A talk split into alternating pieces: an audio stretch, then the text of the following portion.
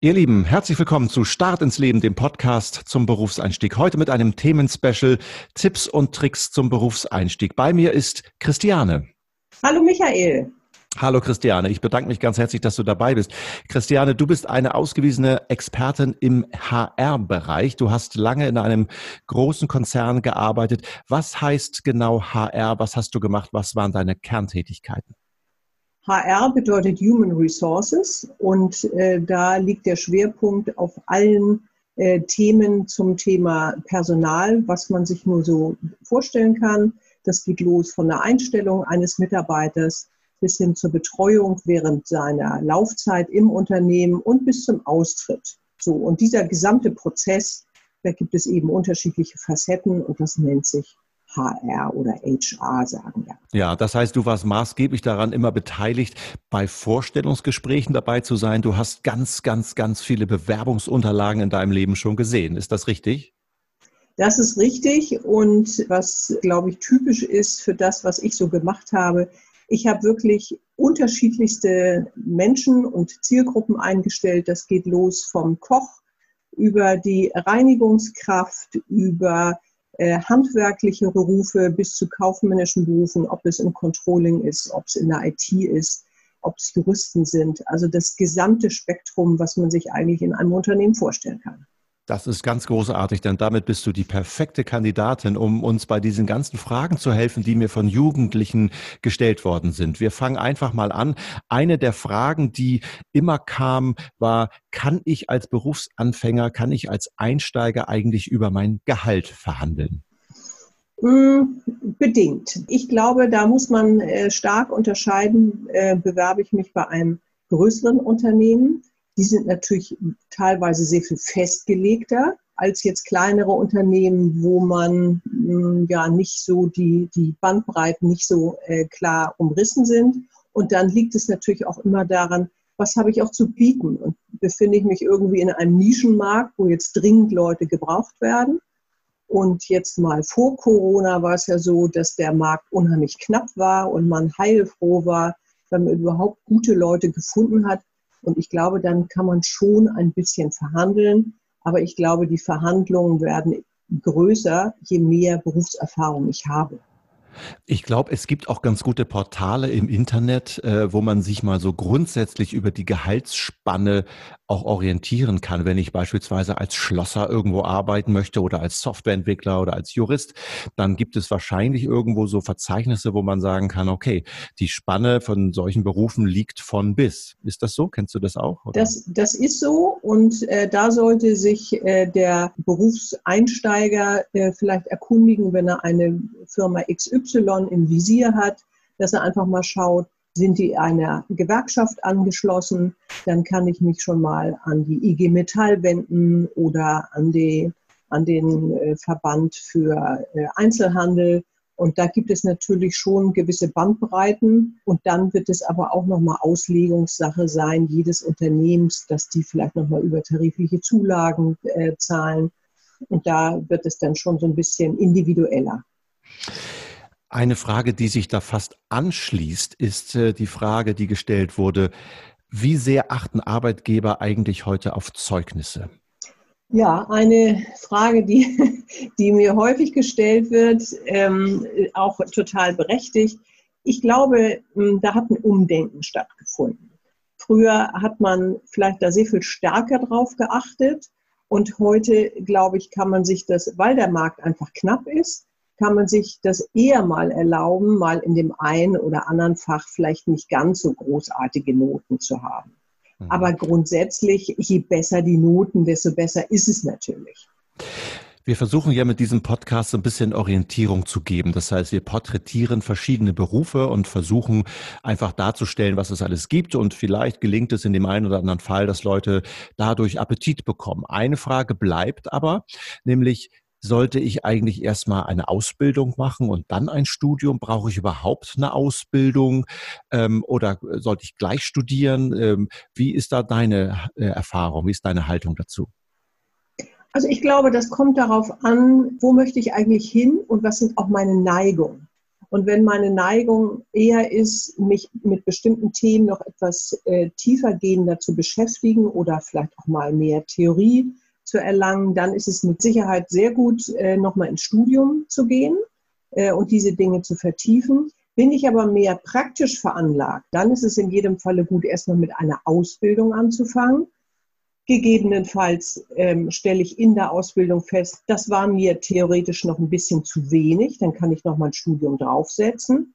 Oder man geht den dritten Weg des dualen Studiengangs. Äh, der duale Studiengang äh, hat den großen Vorteil, dass ich quasi die Praxis in einem Unternehmen mache ich schließe auch mit einem Unternehmen diesen Vertrag des dualen Studiengangs und dann gehe ich, was sonst die ähm, Berufsschüler machen, nicht zur Berufsschule, sondern ich gehe zu einer Fachhochschule. Das können äh, staatliche Fachhochschulen sein oder auch private Fachhochschulen.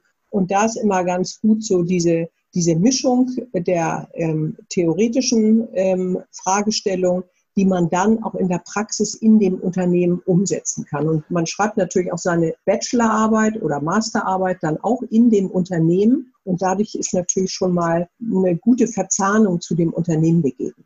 Mhm, das klingt total interessant. Ähm, wenn ich mich dann irgendwann entschieden habe, vielleicht auch dann meinen ersten Job habe, eine der Fragen, die dann kam, war, wie kann ich eigentlich kündigen, wenn ich merke, ich habe aufs falsche Pferd gesetzt, es gefällt mir doch nicht, die Kollegen sind blöd, der Jobinhalt gefällt mir nicht. Wie komme ich aus der Nummer wieder raus?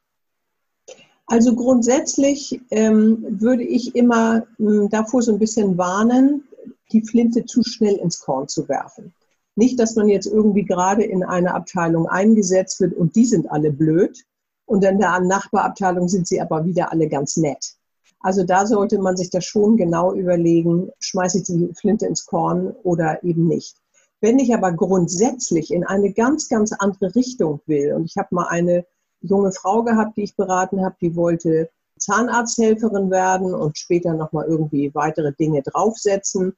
Die hat nachher einen dualen Studiengang gemacht, weil sie gesagt hat, das war wirklich definitiv aufs falsche Pferd gesetzt. Und die hat auch abgebrochen. Ich glaube, die hat nach einem halben Jahr abgebrochen. Ja, wenn man bei einem Unternehmen anfängt, dann schließt man ja einen Vertrag. Ist das richtig? Mhm, das ist richtig. Und sind diese Kündigungsklauseln dort irgendwie vereinbart? Gibt es da Regelungen, die für alle gelten? Natürlich gibt es Rahmendaten, äh, für die, wenn ich jetzt was, was, was ich im Einzelhandel anfange, dann gibt es erstmal einen Einzelhandelsvertrag. Das ist so der ganz grobe Rahmen. Und dann gibt es immer noch äh, einzelvertragliche Regelungen mit dem Unternehmen, die dürfen aber nie den Mitarbeiter schlechter stellen. Und da sind all diese Dinge geregelt mit Kündigungsfrist. Und deshalb kommt man auch aus so einem Vertrag wieder raus. Mhm. Kannst du mal ein Beispiel sagen? Was ist so eine typische Kündigungsfrist zum Beispiel, die du kennengelernt hast? Also es gibt äh, das Gesetzliche, das ist ein Monat zum Monatsende. Und dann äh, gibt es, wenn jemand längere Zeit im Unternehmen ist beispielsweise, das trifft für den Fall vielleicht nicht unbedingt zu, sind die Kündigungsfristen länger. Damit will man aber auch den Mitarbeiter schützen. Mhm, verstehe. Ähm, wie ist das mit Arbeitszeiten? Ähm, viele Jugendliche fragen, sag mal, wie viel muss ich eigentlich dann so arbeiten, wenn ich bei einem Arbeitgeber, bei einer Firma anfange? Ähm, auf was muss ich mich da einstellen? Also wenn man jetzt eine Ausbildung macht, äh, wird man sicherlich irgendwie einen 37,5 oder 40 Stunden Vertrag haben. Das hängt immer von der ähm, Angliederung der Gewerkschaft ab. Also IG Metall beispielsweise, die haben eine 35-Stunden-Woche. Und aus dem Einzelhandel weiß ich, die haben eine 37,5 Stunden Woche. Mhm. Ähm, eine Frage, die ich nochmal zu dem Kündigungsschutz stellen wollte, war, Gibt es eigentlich so eine Art Testzeitraum, so eine Art Probezeit? Ja, Probezeiten gibt es. In der Regel sind die drei Monate, aber vielfach äh, wird auch sechs Monate genommen und das ist die maximale ähm, Dauer einer Probezeit. Danach fängt der Kündigungsschutz an. Das heißt, wenn ein Unternehmen sich von einem Mitarbeiter trennen will, äh, müsste er das mit einer Begründung tun. Ähm, das heißt aus den und den Gründen, weil die Leistung nicht gut war oder wie auch immer. Aber innerhalb der Probezeit kann ich ohne Angabe von Gründen kündigen.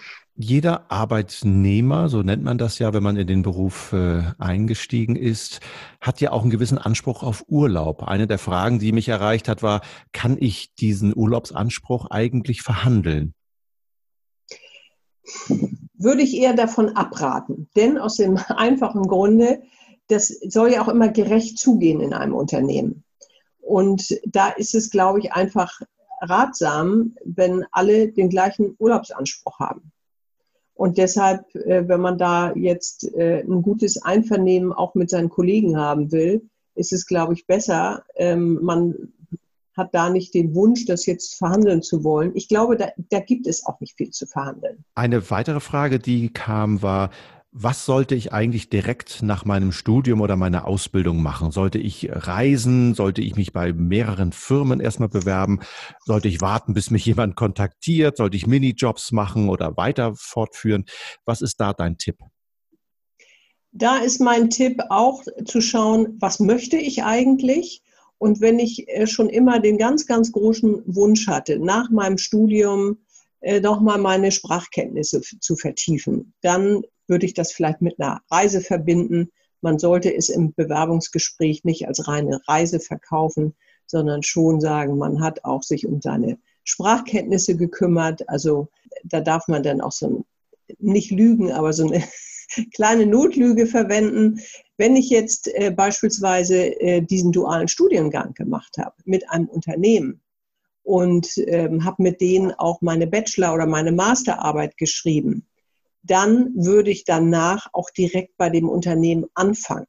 Und auch nach der Ausbildung würde ich direkt in dem Unternehmen anfangen, weil das sieht sonst immer so aus, als wenn das Unternehmen einen nicht wollte. Mhm. Und das wäre einfach doof, wenn da so ein anderer Geschmack reinkommt. Äh, und von daher würde ich dieses nochmal rausgehen, Freizeit machen, würde ich immer direkt nach dem Studium machen. Hm, ja, oder vielleicht sogar direkt nach der Schule, bevor man das Studium beginnt. Ne? Wäre ja auch ein Modell, ja. oder? Ja, auf jeden Fall, auf jeden ja. Fall. Sag mal, Christiane, gibt es eigentlich äh, so Faktoren, äh, von denen du sagen würdest, das sind Eigenschaften, die gelten eigentlich für alle Berufe, unabhängig von dem Interesse für ein bestimmtes Fach oder für ein bestimmtes Thema. Gibt es etwas, wo du sagst, das ist einfach cool, wenn man das in einem Mitarbeiter oder in einer Mitarbeiterin entdeckt? Ich glaube, was total wichtig ist, einfach eine gewisse Begeisterungsfähigkeit zu haben. Äh, eine Begeisterung, eine Leidenschaft für das, was ich tue, für das, ähm, was ich machen will. Teamarbeit wird immer wichtiger, gerade äh, im agilen Zeitalter, wo mehr in Teams gearbeitet wird als sonst. Das ist total wichtig. Daran schließen sich natürlich die kommunikativen Fähigkeiten an, eine gewisse Lernkompetenz auch, weil sich natürlich immer so viel verändert und so viele Dinge ähm, neu hinzukommen. Also muss ich auch die Fähigkeit haben, Dinge schnell aufnehmen zu können und eine gewisse Resilienz, das heißt eine gewisse Widerstandskraft, dass ich auch nicht ganz so schnell umfalle, wenn irgendwie mal ein starker Nordostwind kommt. Wenn es mal nicht so läuft, wie man sich das vorgestellt hat. Genau. Christiane, genau. ich bin total begeistert. Da waren viele Sachen dabei, die auch für mich neu waren. Ich äh, äh bedanke mich ganz herzlich, dass du das hier mitgemacht hast. Ja, sehr gern, Michael. Und Hat wenn Fragen sind, komm gerne wieder auf mich zu. Sehr gerne. Wenn weitere Fragen kommen, ich sammle die wieder und dann machen wir ein weiteres Themenspecial. Ihr Lieben da draußen, das war Start ins Leben, der Podcast zum Berufseinstieg. Bleibt gesund, stay tuned, bis zum nächsten Mal.